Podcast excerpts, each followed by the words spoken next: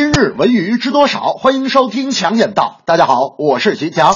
针对网友呼吁六小龄童上央视春晚和有关六小龄童上央视春节晚会节目被毙一事，近日张老师回应，目前他共接到了辽宁、山东、北京和中央电视台戏曲春节晚会的四家晚会邀请，届时会有各种形式的精彩节目展现。同时，张老师称，网传他与某明星合上央视春晚节目被毙一事并不属实。春晚如果需要我，我也义不不容辞，不管在哪表演，都应该做到让老百姓满意。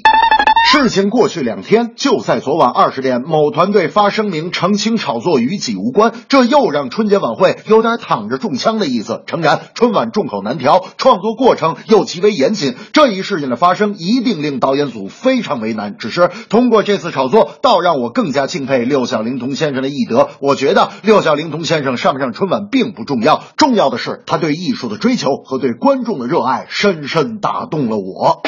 昨天啊，因为这件事情，我还问大明：“大明，你说猴年请六小龄童，那要是猪年呢？”大明说：“你是强子，你太傻了。猪年请二师兄啊。”我说：“那要是牛年呢？”大明说：“牛年请牛魔王啊。”我说：“那要是马年呢？”大明说：“马年请白龙马呀。”我说：“那要是龙年呢？”大明说：“你是龙年，这还得请白龙马呀。”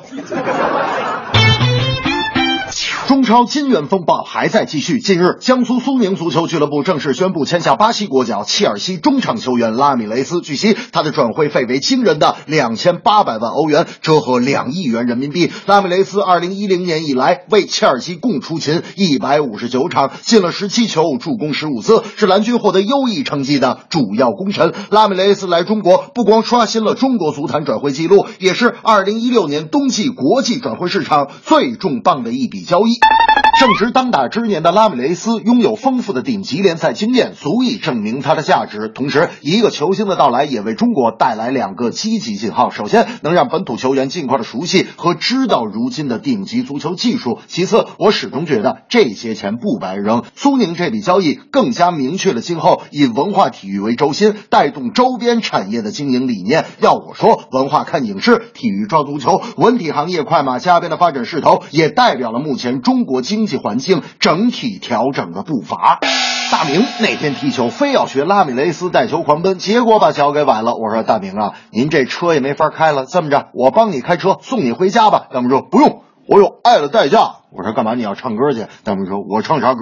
我说你这不爱的代价吗？大明说你不懂，无论是我踢球脚崴了，还是喝酒开不了车了，都是我女朋友帮我来开车。凡是我女朋友帮我开车送我回家，都叫爱的代价。这正是无论是否上春晚，德艺双馨都称赞拉米雷斯来中国交流技术与经验。